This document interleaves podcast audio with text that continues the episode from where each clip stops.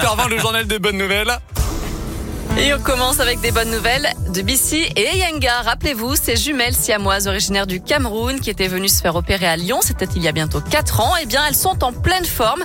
La chaîne de l'espoir a publié une photo où on les voit se promener à Yaoundé avec le sourire. Photo à retrouver bien sûr sur notre site internet, site internet www.radioscope.com. Un exploit dans la région. Après 11 mois de persévérance et de patience, un habitant de Mâcon a réussi à assembler un puzzle géant de 42 000 pièces. Oh. Ce retraité passait en moyenne 3 à 4 heures par jour, les yeux rivés sur ces petites pièces représentant les, les grands monuments à travers le monde. On y voit notamment la Tour Eiffel, Big Ben ou la Tour de Pise. Une bonne nouvelle pour les enfants de Romainville en Seine-Saint-Denis. La commune a inauguré une cantine scolaire qui sert des repas 100% bio et locaux.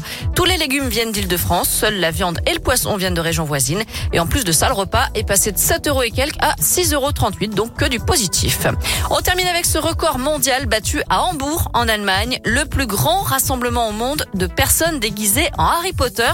1758 personnes revêtues cap noir, lunettes rondes, sans oublier la cicatrice sur le front. L'appel avait été lancé pour fêter les 25 ans de la première publication du livre en version allemande.